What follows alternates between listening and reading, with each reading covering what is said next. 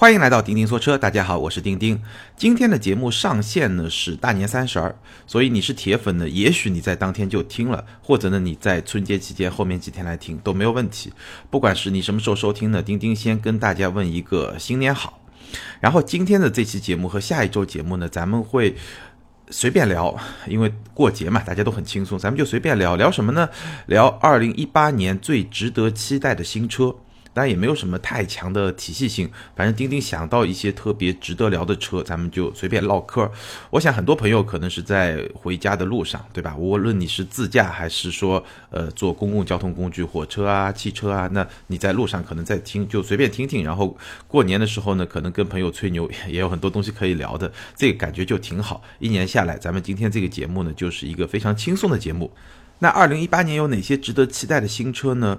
我在准备这期节目的时候，发现真的非常多，不知道为什么，反正二零一八年感觉上能聊的车真的是很多。那两期节目其实时间也非常有限，也就是一个多小时，所以我还是选择我比较了解、比较熟悉，或者说觉得二零一八年特别有。价值，大家可以去等一等的新车来聊。当然，也不是说我没聊到的车，可能就它不值得期待，或者说它不值得关注，也不一定。可能仅仅是因为对那些车我暂时的了解深度还不太够，所以呢，暂时不说。因为咱们一八年有非常漫长的一年的时间，可以慢慢的跟大家去聊。好，我们今天呢，就先来聊一聊奔驰、宝马和奥迪三个。最大的豪华品牌。那下一期节目呢，我们会聊更多的主流品牌，包括大众啊、丰田啊、本田啊等等等等。那今天呢，咱们先聊 BBA。BBA 在二零一七年啊，其实是非常有趣的一个态势啊。最终的销量数据呢，大家也看到了，可能不同的口径，最后得到的数据还不太一样。那我看到的这个数据呢，也仅供参考啊。我看到的这个数据，他们的排名是怎么样的？是奥迪第一，宝马第二，奔驰第三。但我也看到另外有一个排名呢，是奥迪第一，奔驰第二，宝马第三。但是无论如何，有两个特点是一致的。第一个特点呢，就是 BBA，奔驰、宝马、奥迪在中国市场的销量，在二零一七年进入了一个全新的态势。以前是什么态势呢？以前是奥迪第一。它会领先奔驰、宝马差不多小十万辆吧，就十万辆这么一个量级，然后奔驰、宝马第二、第三，然后第四就会差很远了，大概是这么一个量级。就是 BBA 是第一集团，站在第一集团里面的奥迪会领先那么一小块，这是二零一六年之前的这么一个态势。但是二零一七年，大家知道奥迪在上半年还是发生了一些事情，我们也聊过很多次，上汽奥迪的这么一个风波，导致经销商和奥迪之间一度关系非常的紧张，所以这。一个事件，包括产品本身的一些周期性的规律吧，导致了奥迪在二零一六年底到二零一七年的上半年销量是下滑的非常的厉害，不能说下滑，就是增长的速度跟奔驰、宝马相比，这个差距就比较的明显。所以最终呢，二零一七年就变成了一个全新的态势，就是 BBA 三家之间的差距非常小。无论是哪一个数据吧，我就拿我看到这个数据来说。我看到这个数据呢，奥迪其实是在十二月就最后一个月是反击，全力的反击，终于保住了第一。那它全年的销量是五十九万七千八百六十六辆，五十九万七千八百六十六辆。那宝马是多少呢？五十九万四千三百八十八辆。奔驰呢？五十八万七千八百六十八辆。也就是说，奥迪比宝马领先呢，只是三千四百七十八辆，而宝马比奔驰多多少呢？六千五百二十辆。也就是说，奔驰、宝马、奥迪他们的差距都是在一万辆之内，完全是在一个级别。所以说，奔驰、宝马已经追上了奥迪。那别的数据可能细微的地方有一些小的差距，所以说几千辆的差距可能就是导致排名的差距。所以排名有时候不一样，但是整体的格局不变，就是三者之间已经非常接近了。那从增幅来看呢，奥迪二零一七年的增幅是百分之一点一，非常慢，对吧？百分之一点一基本上就没增长嘛。宝马呢是百分之十五点一，还是一个比奥迪要好很多，百分之十五点一。但奔驰更加夸张，是百分之二十五点九。所以这个数据里面，其实我们已经非常能够明显的看到二零一七年竞争格局的一个变化。那这么是一个背景吧。我们重点来说二零一八年，看看他们有什么产品，以及可能会带来一些什么样的变化。奥迪二零一八年的产品规划可以说是非常的强大。我们知道每一个品牌它都有产品的大年和小年，因为一款车型一般的换代周期可能在六到七年，现在就算快一点也是五到六年。而主流的车型，比如说像 A 四、A 六啊、A 八、Q 五啊这种走量的车型呢，它都会有一个大年和小年。一个新产品推出的时候，它就是大年；中期改款的时候，可能也能算一个大年。那你几款重量级的走量的车型混搭在一块儿，就会有一些大年和小年。奥迪二零一八年是名副其实的产品大年，所以可以预期二零一八年奥迪的销量其实还是有非常大的底气的。而且经销商的问题也已经解决了，所以二零一八年的奥迪还是有非常多的看点的。二零一八年奥迪的新品非常多，其中最重量级的是两款车。第一款车呢，其实现在已经发布了，奥迪的 A8L，就新一代的 A8L。新一代的 A8L 是奥迪的旗舰 D 级车，要去对标奔驰的 S 级啊、宝马的七系啊，包括之前上市，现在据说终端加价非常厉害的雷克萨斯 LS。那这款车呢？产品的卖点或者说吸引眼球的点还是非常突出的。当然了，这个吸引眼球点是不是它的卖点呢？又两说。这个我慢慢来跟大家聊。这个车啊，我们看到很多我们现在看到的一些资料，包括奥迪的宣传过程中，非常重要的一个卖点是什么呢？就是它是装备了第三级的自动驾驶，就是 L 三级别的自动驾驶。这个是现在所有量产车里面装备的自动驾驶的级别是最高的。所谓三级的自动驾驶呢，就是在特定的条件下，车辆能够完全的自主驾驶，而且呢，当它遇到一些问题要退出自动驾驶模式的时候呢，可以给车主差不多十秒钟的时间来反应。也就是说，他发出警告，觉得我不行了，那给你十秒钟的时间，车主来接管车辆就可以了。那现在奥迪这个 A 八啊，它公布的自动驾驶的车速是在六十公里每小时以下。但这个体验怎么样呢？我觉得现在没有办法给评论，可能得去正式的试驾测试了以后才能给一个结论。但是呢，其实我刚才说了，亮点不一定是卖点，因为非常简单，这个 L 三自动驾驶，我相信在 A 八 L 这款车上，基本上还是属于一个展示技术的这么一个舞台，就它会让你觉得很牛逼，然后媒体人呢会去测试，然后给出一些评价，看看我们现在的。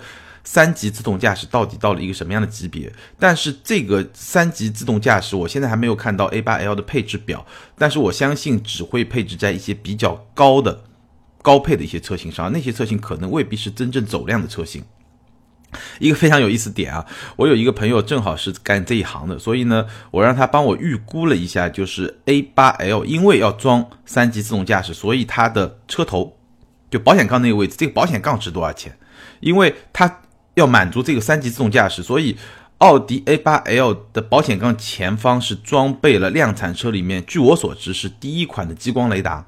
那这个玩意儿从今天的眼光来看，还是特别的高科技。那除了高科技之外，可能更重要的是，这个玩意儿现在来看成本还是非常高。当然，它还装了很多毫米波的雷达，包括一些摄像头。所以我让我这朋友呢帮我测算了一下。就是说，奥迪 A8L 如果它装备了三级自动驾驶，它这个车头这个保险杠要值多少钱？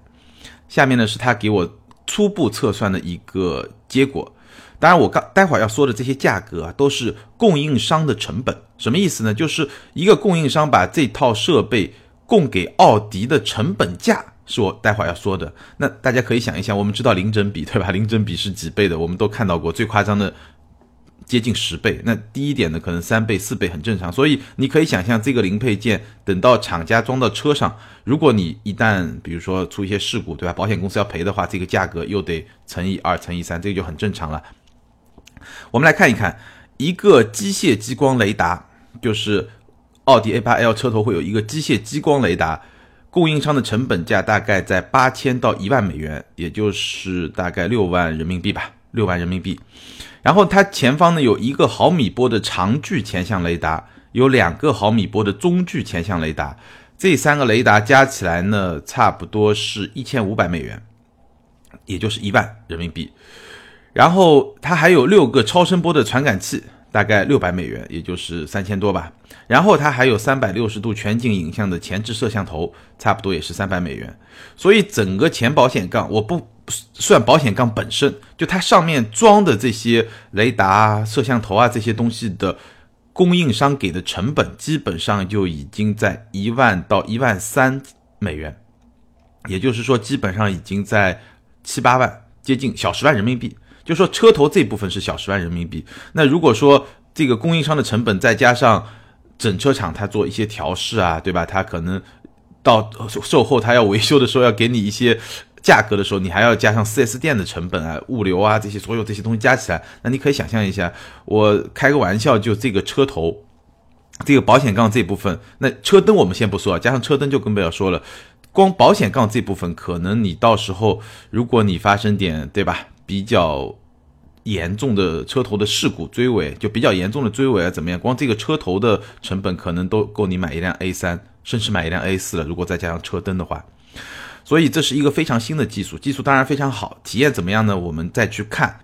但是呢，在现阶段，它确实成本比较高，所以我的判断，这一套系统只会在一些比较高配甚至顶配的车型上才会有，或者呢，就是一个选配的这么一个东西。而且，如果真的是选配的话，价格一定是不便宜的。而且，一旦如果你发生一些事故的话，它的维修成本也会非常的高。那新技术必须要付出这个代价，这个就是我说的奥迪 A8L 它的一个非常重要的技术亮点，但未必是它真正的卖点。就是你看得到，但是你的车上可能不会有，或者说大部分 A 八 L 的车主他不会去买装配了这个三级自动驾驶技术的这么一个车型。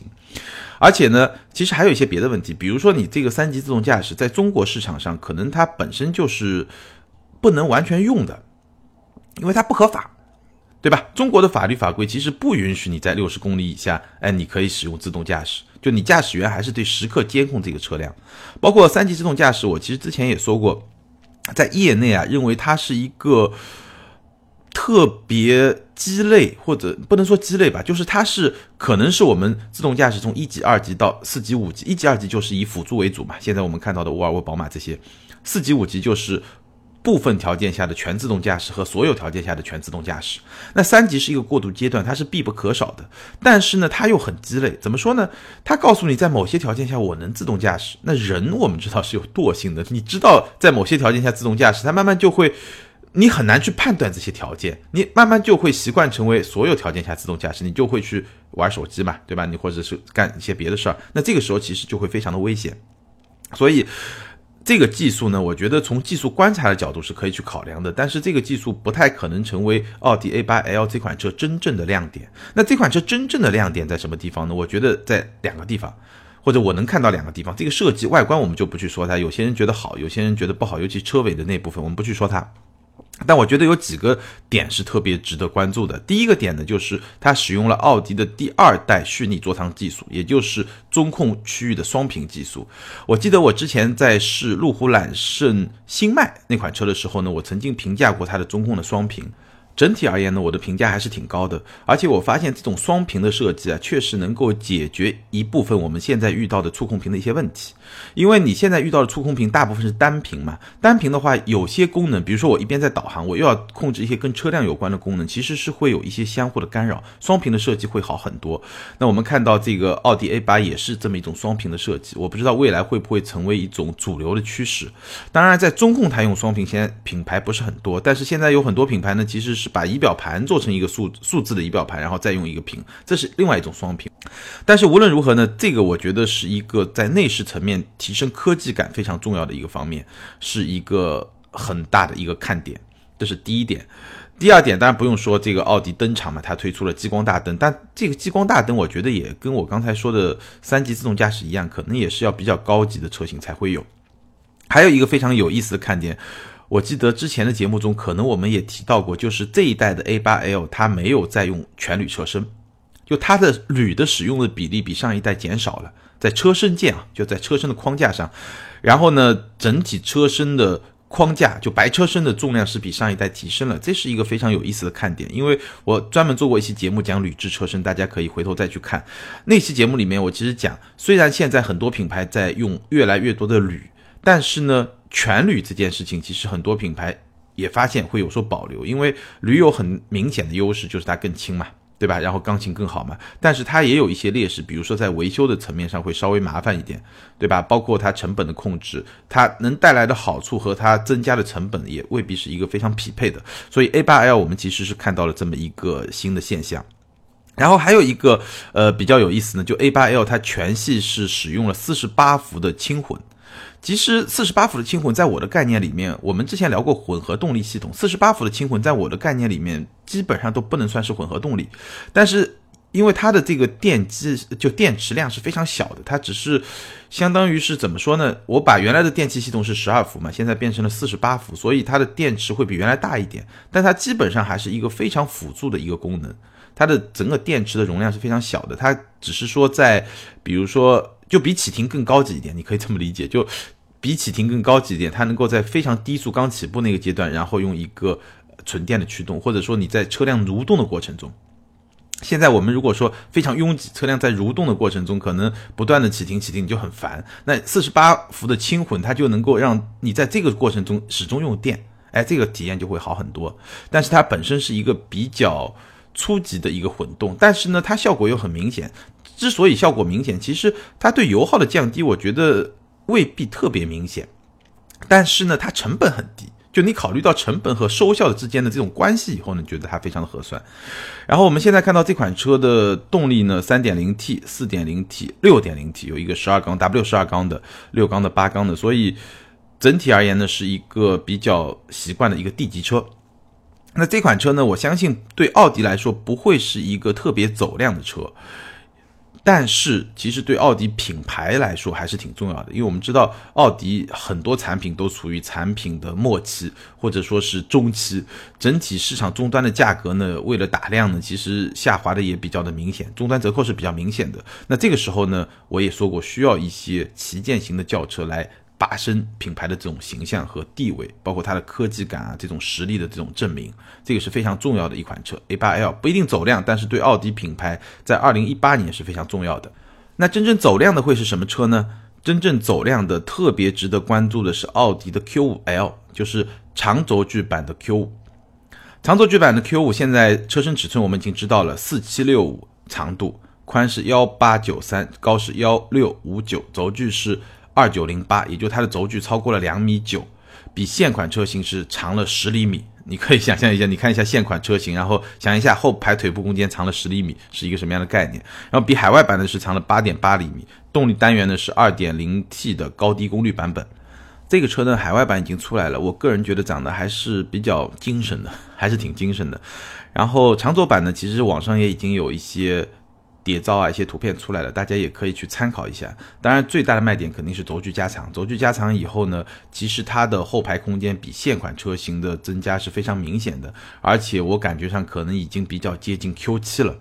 那我也说过很多遍，其实明年在这个级别，就中型豪华 SUV 这个级别的竞争会非常激烈。奥迪、奔驰都会加长轴距，然后宝马、沃尔沃已经发的，沃尔沃已经发的，宝马还没发，都是标轴版本。但即使是标轴版本，也会轴距提升很明显。待会我们说宝马也会说，是一个非常竞争的、激烈的这么一个局面。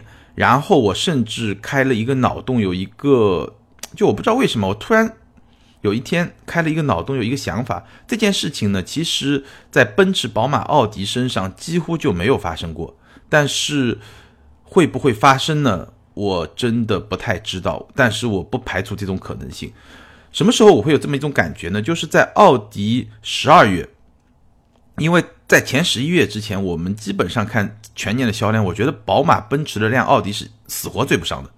就今年的这个老大一定会易主，但是奥迪最后居然追上了。那追上的原因很清楚嘛，就是在终端推量嘛，一定要把量推上去。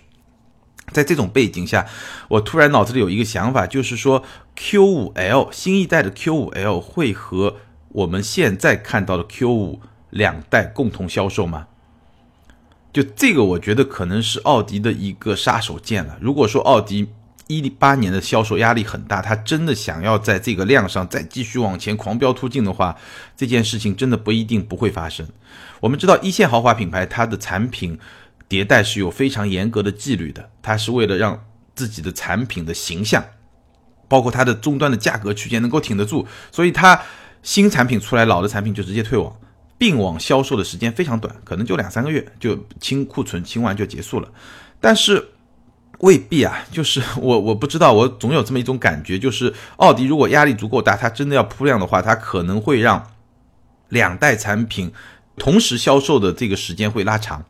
也许它会让它并存半年甚至一年，那这样的话其实会把整个市场打乱，因为我们知道 Q 五这一代 Q 五终端现在的折扣已经非常低了，对吧？已经到三十来万、三十万出头就已经能买得到了。那如果是这么一个策略，新的 Q 五上了以后，那就直接就跌破三十万了。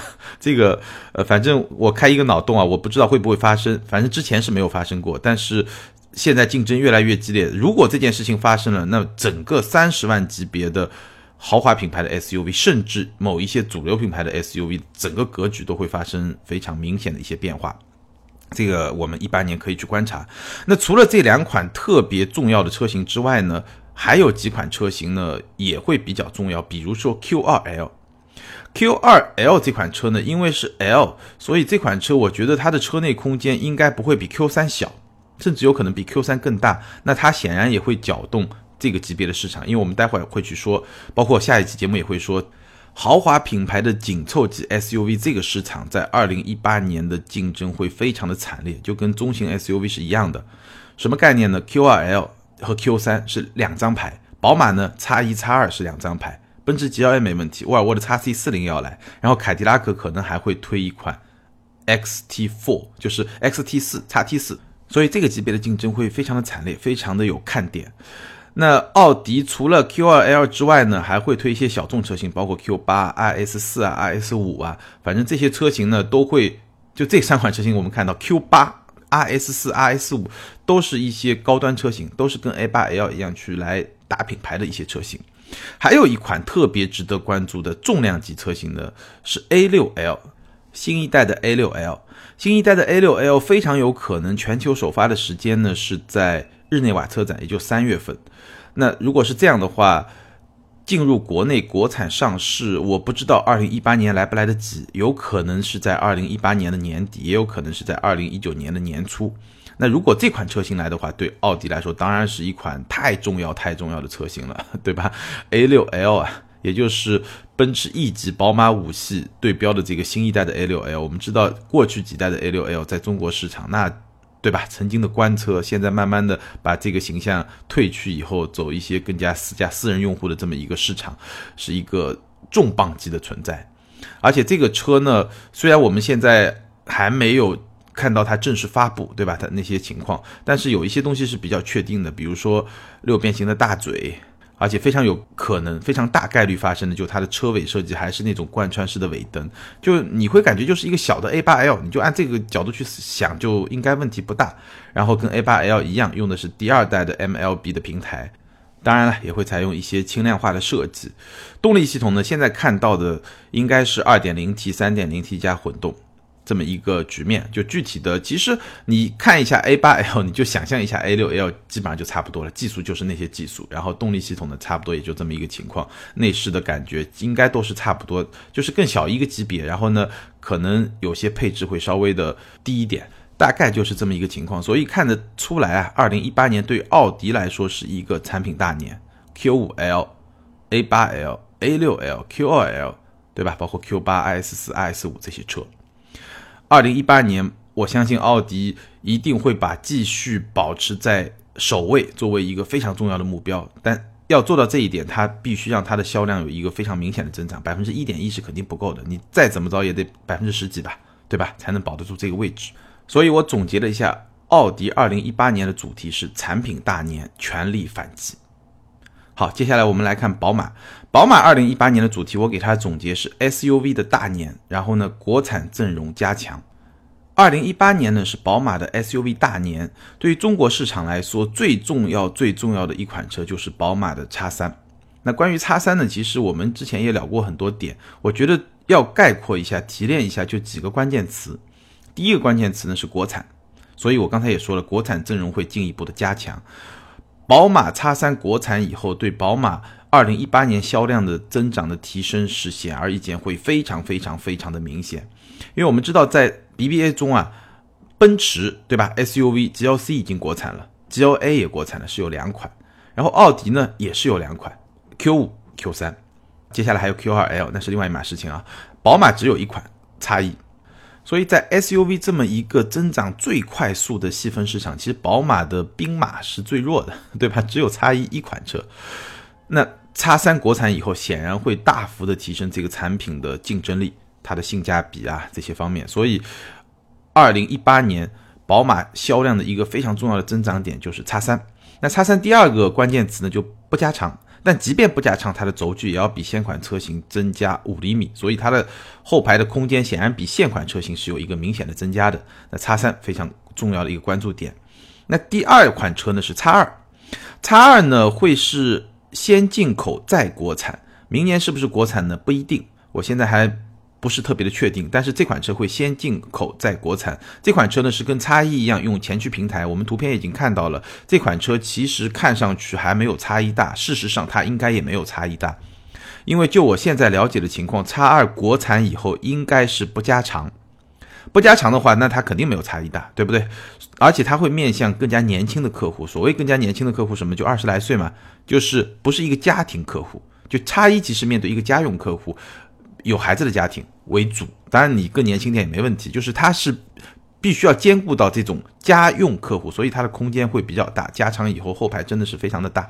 叉二会比叉一更小，不加长，然后面对更加年轻一点客户，基本上是这么一个情况。然后它的动力单元呢是 1.5T、2.0T，非常非常有意思。大家可以关注一个点呢，就是它的 2.0T 发动机应该会匹配一款七速双离合变速箱。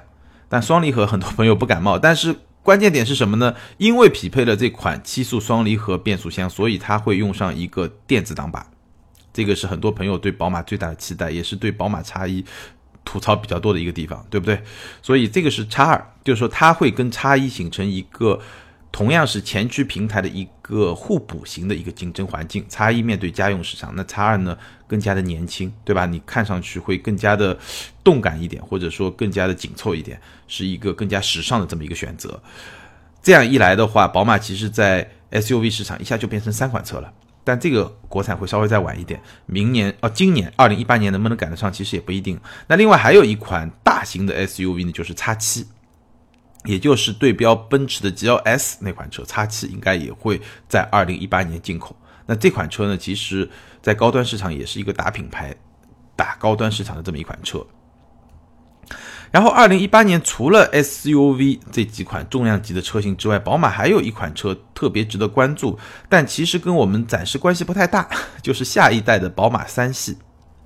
什么叫暂时关系不太大呢？因为二零一八年这款车，我估计下半年会首发，会全球会发，但是真正要国产，可能要到二零一九年了。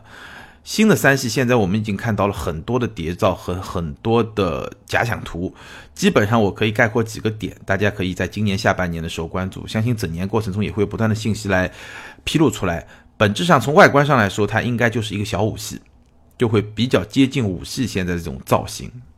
然后呢，非常明显的轻量化，基本上这款车出来轻个几十公斤是一个很正常。非常重要的一个变化呢，就是电子手刹，它一定会用电子手刹，这个大家可以放心，没有问题。而且它的科技感会有一些明显的提升，包括会使用全液晶的仪表盘，包括会把手势控制，对吧？在五系和七系上已经有的，一定会引入，然后也会装备。二级的自动驾驶，二级自动驾驶还是一个比较舒服的东西。就是首先你把它定位为辅助驾驶，你不会把它当成自动驾驶。但是作为辅助驾驶，就像我在说沃尔沃 x C 六零的时候说过，包括宝马新五系，我们也说过，这个二级自动驾驶作为一个辅助，其实是挺有用的。尤其是你在比如说过年春节回家，对吧？跑高速的时候，哎，我真的觉得有这么管要，真的是非常非常管用。它是一个辅助级别，很好用。然后动力单元呢，应该还是三缸、四缸和六缸，然后一定会有插电式的混动，甚至在这一代产品的后期可能会有纯电动的三系，这个都是有可能的。那关于三系呢，其实这些信息我相信很多朋友可能。已经知道了，有些朋友呢可以简单的了解一下，然后慢慢的我们会看到越来越多的东西。而且三系呢，从科技感的角度来说，我记得我曾经说过，现款三系，比如说它的触屏有一个很大的问题，就它不是原生的，所以它这个屏离驾驶者是比较远的，你操控起来不是特别的方便。但在新一代的三系上，这些问题都会解决。所以新一代的三系，我觉得设计上会是一个小五系，然后呢，内饰的部分呢会有。一些明显的提升，尤其是在科技感上，会把新的一套的科技的装备全部装上，包括我非常推崇的宝马的语音控制系统，然后包括很多朋友特别关注的电子手刹这些东西也都会配上。但是呢，这款车应该要到二零一九年才会国产跟我们的消费者见面，所以二零一八年宝马最大的看点还是在 SUV。好，接下来我们看奔驰。二零一八年，奔驰其实是一个产品的小年，相对于奥迪来说，因为过去几年奔驰的产品的大年，对吧？从 S 级到 C 级到 E 级，其实把一些主流产品都换代了。那二零一八年会是奔驰的一个产品的小年，当然这个特点可能也就决定了奥迪在二零一八年要卫冕呢，可能还是可以的，还是有希望的，不是说一定可以啊，就如果做得好的话，还是有希望的，因为。奔驰会进入一个产品的小年，但是呢，奔驰产品的强势，大家也看得到。产品小年的时候呢，会不会它通过一定程度的终端的折扣来打这个市场？因为现在宝马、奥迪，对吧？很多产品终端折扣还是比较明显的，而奔驰呢，价格很坚挺，所以它如果稍微降一点点价，价格松动一下，那整个市场的格局其实我们可以想象，对吧？今年就算是按照我看到这个排名，奔驰是第三，但是利润它肯定比前第一、第二更高嘛？你看终端的这个价格的。体系你就知道了。二零一八年奔驰几个比较重量级的车型啊，首先是 CLS 新一代的 CLS，那这款车呢，其实就像我说是打品牌的一款车，这款车的不会特别走量。虽然说我们知道前面的 CLS 前面两代的 CLS 是非常走量的，是。从全球市场来说还是很赚钱的，但毕竟对中国来说它是一个进口车，所以它量不一定会很大。但是这款车对奔驰的形象很重要。当然，这款车现在也是一个比较有争议的一个车，就是它的内饰大家都觉得很炫酷，无话可说，都非常的幸福，对吧？但是它的外观呢，其实好像不像第一代和第二代的 CLS 出来的时候，大家就是非常一致的，就是觉得非常好看。现在好像它的第三代的。CLS 出来以后，外观被吐槽其实还是比较多的，尤其是那个倒三角形的头灯，大家可以去找来图片来看一看。然后最一开始发的，应该是 CLS 的四五零，也就是搭载 3.0T 直列六缸的那款车，367马力，500牛米，4.8秒破百，而且呢就。跟我刚才说奥迪一样，是搭配了四十八伏的轻混系统，所以未来这个四十八伏轻混系统会是一个，尤其在德国车厂里面，会是一个非常标准的高端品牌、高端车型的一个标配，因为它是从成本角度来说降低油耗效率比较好的一种方式。而现在无论是在中国还是在欧洲，包括美国，其实对油耗的这个标准是越来越高的，它是一个能够考到好成绩、成本又比较低的这么一种方式。那对于奔驰在国内而言，真正重量级的车型，二零一八年是两款。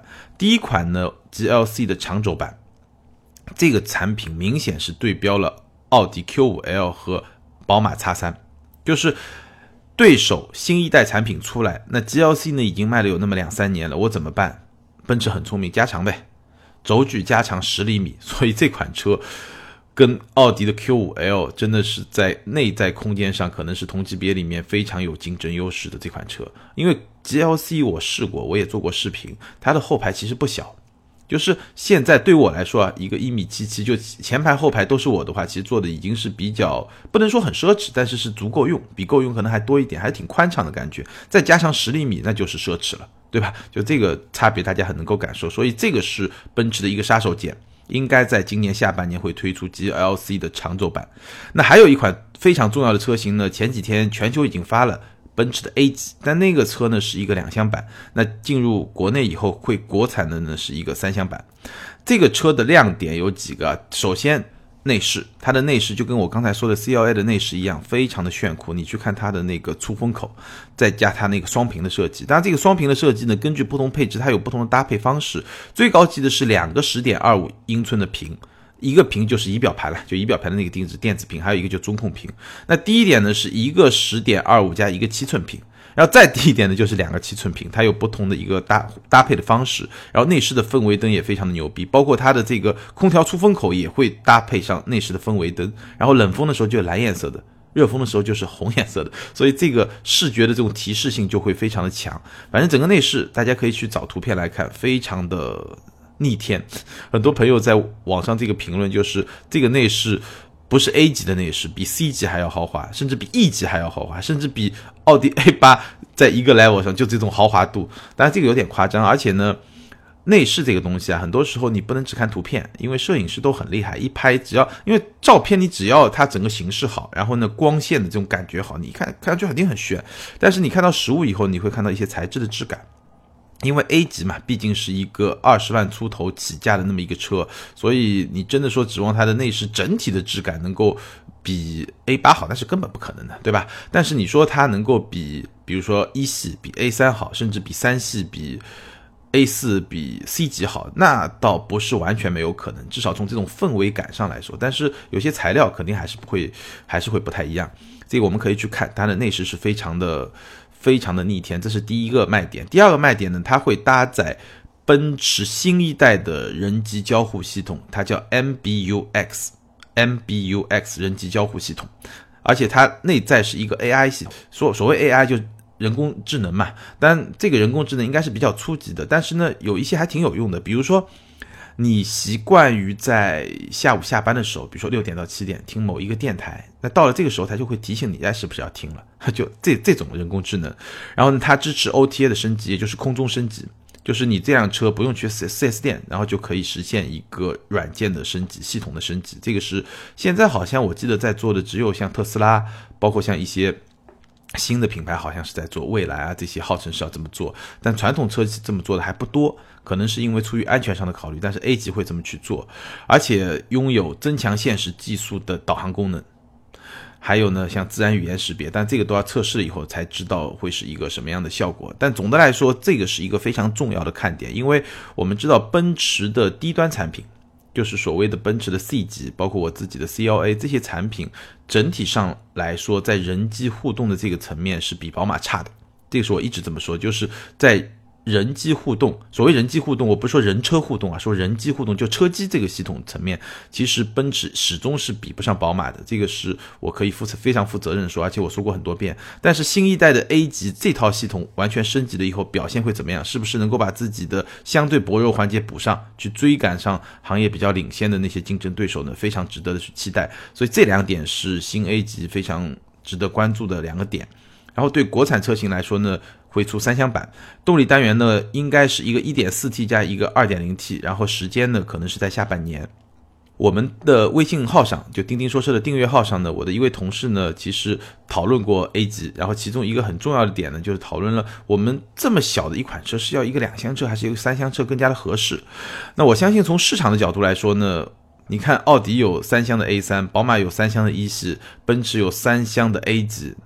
他们不会乱来啊，对吧？他们是真金白银砸进去，说明中国市场一定是对三厢车更加的有偏好，这个毫无疑问。而且这个也是这么多年的事实证明了。可能从车迷的角度来说，或者说他会觉得两厢车更加的原汁原味，而且两厢车的实用性更好，对吧？空间更好，这个都是有可能的。但是呢，其实这个年代，我想补充一点啊，就这些我都同意。但我想补充一点，这个年代为什么说紧凑级的豪华品牌的轿车会？哎，越来越多呢，因为更早的时候，豪华品牌的紧凑级的车都是以两厢车为主的。为什么呢？因为那么小，你不需要一个行政感或者商务感很强很强的这么一个三厢车，对吧？因为你。有个，比如说我们现在转换成现在市场价格二十来万，如果你要很商务的车，那你为什么不买一个凯美瑞，买个雅阁，买个帕萨特，对吧？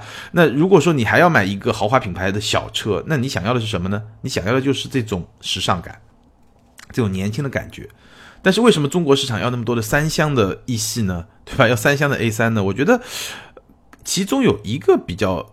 特别可以观察的一个点啊，就我们不去考虑市场的偏好，就是说，其实整个车都在变大。今天的 Polo 比三十年前的高尔夫更大了，今天的一系其实比三十年前的三系更大了。也就是说，在当年，就是在传统的这个谱系里面，你这么短的一个车要设计成三厢，其实是很难设计的好看的。它肯定是很难看的，但是在今天，因为整个车身都在加长，你今天的一系已经比当年的三系更长了，今天的三厢的 A 级已经比当年的 C 级更长了，所以至少从设计师的角度来说，它是能够设计一个比较漂亮的三厢车，包括像 CLA 对吧，卖的非常好，从全球的角度来说，就是因为好看嘛。它能够设计一个类似于三厢造型的，或者说类似于轿跑造型的这么一个，至少也是一个四门三厢这么一种感觉的车。从设计的角度来说，其实是有一个解决方案。所以呢，正好在迎合上中国市场一些特别的偏好，包括年轻人觉得，如果它的设计感能够很强的话，其实你说两厢和三厢，我觉得他们之间的对立已经不像是可能十年之前我们看到有一些车型啊，故意把两个国海欧洲两厢版拉长成三厢版那么的变态，好像也就没有了。好，这个是奔驰的二零一八年，首先推出 GLC 的长轴版，这是一个防守的策略。然后呢，推出三厢的 A 级，这个是进攻，对吧？这个是瞄着宝马和奥迪已经有的产品这么一个细分市场去打。这个是二零一八年的奔驰，它是产品小年，但 A 级是一个非常重要的车型。所以整体来看，二零一八年 BBA 之间的竞争还是会非常的激烈。奥迪呢，凭借产品大年，可能会在增势上，就在增长的这个趋势上，会扭转二零一七年非常颓势的这么一种状态。对吧？重新回到两位数的这么一种增长的一种态势上去，然后努力争取保持自己在中国市场的销量冠军的这么一个地位，因为这对奥迪真的非常重要。因为在全球很多别的市场，它跟宝马、奔驰是竞争是处于一个劣势。然后宝马呢是通过 SUV 和国产阵容的加强，然后来刺激自己销量。那奔驰呢，一方面是在 SUV 这个阵营上通过 GLC 的长轴来跟。宝马和奥迪对抗，另一方面呢，进入了自己一个新的细分市场，它的国产阵容也进一步的强大，所以最终竞争结局怎么样呢？非常值得关注。好，我们关于二零一八年最值得期待的新车上集，咱们就关注了奔驰、宝马、奥迪。下集呢，我们会关注更多的品牌。接下来呢，进入互动时间。网友北极熊下划线 JI，北极熊下划线 JI，他问。他说：“老大好，各位大神好。捷豹 XEL 选装轮毂那个价格是一条轮毂的价格还是四条呢？乞丐选个轮毂两千，这么便宜应该是一条吧？还有座椅加热，我看也是两千，这也是一个吗？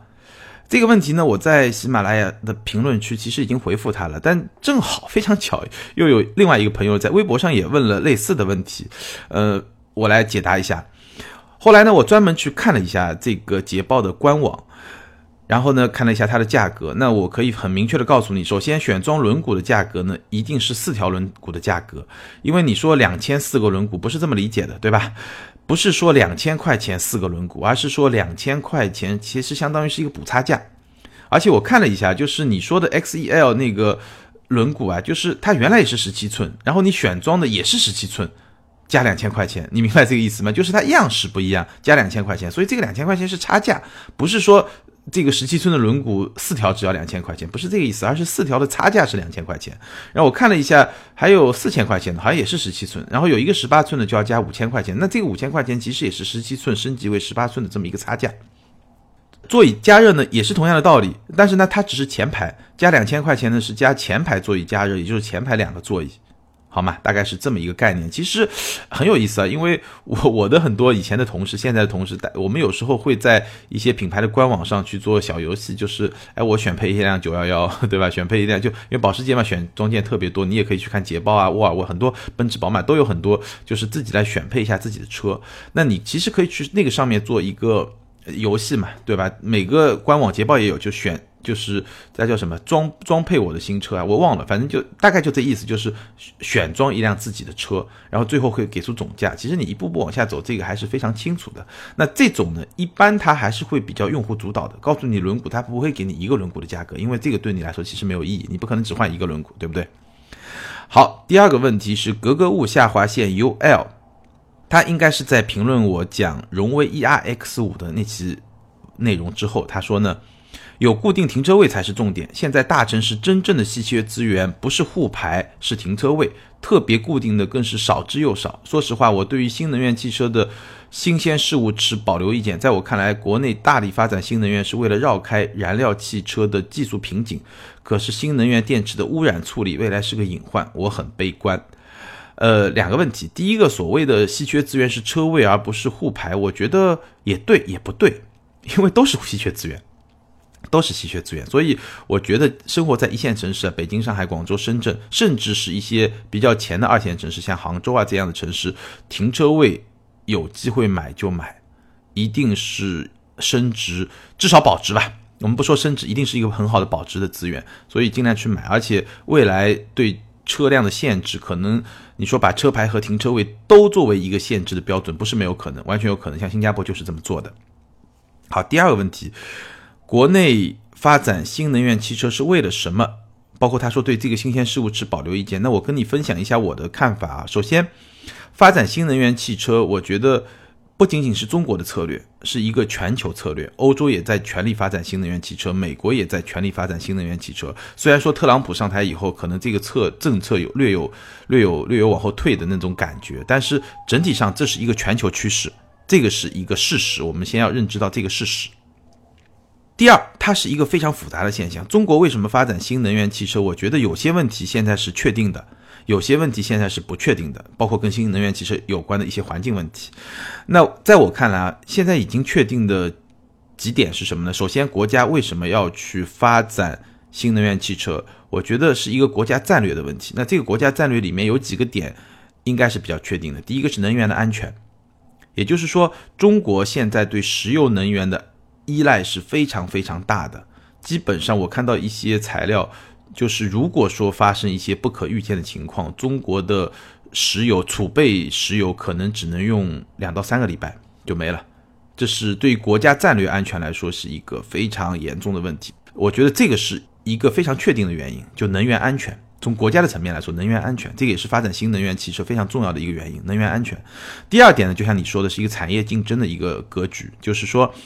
国家希望在新能源汽车这个领域，因为它毕竟技术壁垒比较少嘛，能够促进产业的发展，这个也是确定的。第三个呢是环境问题，当然全产业链的环境问题这个不太确定，但是呢，比较确定的是城市里面，比如说像北京，对吧？这些雾霾啊，这些天气，毕竟机动车还是扮演了很多的角色。那至于你说是因为中石油、中石化的问题，还是说车厂的问题，这个我们不去讨论。但是从现实的角度来说，传统能源汽车它排放，对吧？确实是会比较大。从国家战略问题来说，这个是三个比较确定的原因。那还有一个问题呢，大家一直争议会比较大，是一个充电环节的环保问题。很多朋友都会在评论里面说，这个你电都是燃油、燃燃煤吧，对吧？都烧煤的，那本身就不环保啊。但是这个问题其实业界是相对比较有共识的，就是充电这个环节其实不存在环保问题。什么概念呢？我不知道我们的听友里面有没有在火电厂工作的这些朋友，因为我自己也专门做过一些研究啊。其实火电厂它的这种工作模式、发电模式一旦运转以后，它是不会随便停下来的，因为重新关闭一次、启动一次，它的成本会非常的高，所以它是会一直运转的。那什么概念？为什么我们很多城市里面有峰谷电呢？也就是说，白天用电量大。那它的发电量是按照这个标准来的。那晚上用电量小，其实很多电是浪费掉的。你用也好，不用也好，这个电已经在那儿了，所以它的价格会很便宜。就是发电厂，就是整个电网吧，它会鼓励你晚上用电，明白这个意思吗？就是说我如果假设这个电动车，大部分其实我觉得大部分真正开电动车，特斯拉，我身边的人都是晚上回家充电，对吧？如果假设我是在晚上充电，就是我白天用，晚上这个。就是所谓峰谷电嘛，就是谷那个时间来充电的话，其实它没有造成额外的环境污染，因为这个电它不充也就浪费掉了，这个煤该烧也就烧了，是这么一个概念。所以充电环节的环保问题其实没有很多朋友想象的那么严重。那还有一些问题是不确定的呢。首先是电池的污染问题，这个我确实不是专家，而且我也看到很多朋友在讨论这个问题，就是电池的污染问题。第二呢，我们不知道什么时候技术突破能够让电池的充电时间更短，充电效率更高，这些问题是不确定的，或者说呢，它有一些负面的因素在里面。但我的想法是这样，就是一个新鲜事物出来以后呢，肯定会有不同的人有不同的看法。但是呢，既然在今天全球范围内已经把这个事业，已经大家都在这个跑道上往前跑了，那我觉得相关的问题呢，也只能在发展中去解决。比如说，如果你是一个环保行业的创业企业，或者说一些大的企业，其实对于电池的污染问题的处理，就是一个非常好的商机，对吧？我总的想法就是，一件事情起来了以后，我们其实很多时候是会有很多的看法，你需要从一个，有时候你需要从一个很大的高度来去俯视它，对吧？来做一个很宏观的、很战略的规划。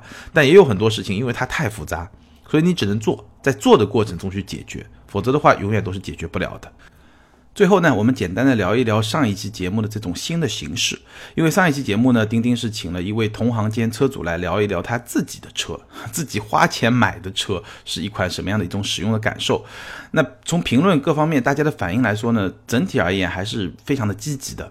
所以，二零一八年呢，我一定会邀请更多的圈内外的朋友来参与我们的节目中。如果咱们的车友中觉得，哎，我特别想上节目来聊一聊我的车啊，或者说我对车的一些看法呢，可以跟钉钉联系，后台私信我就可以了。然后你可以告诉我，哎，你想聊什么？如果咱们能一起擦出一些火花的话，我就会请你到咱们的节目中来。好，今天咱们就聊到这儿，请南极熊下划线 J I 格格物下划线 U L 两位听友把你的联系方式后台私信给我，我会送你一件小的礼物。对今天咱们聊的话题，你有任何想法呢？欢迎在评论区留言评论，我会在每期节目的最后几分钟呢，挑出几个有代表性的提问或者呢评论和留言呢，跟大家来分享。感谢大家的支持，更多精彩内容呢，欢迎关注我们的微信订阅号“钉钉说车”。或者在微博上找到钉钉说车钉钉来跟我互动。如果想要加入我们的微信群呢，可以关注私人的微信号钉钉小马家，全拼的钉钉小马家。好，今天就聊到这儿，再次祝大家新年好，咱们下周见，拜拜。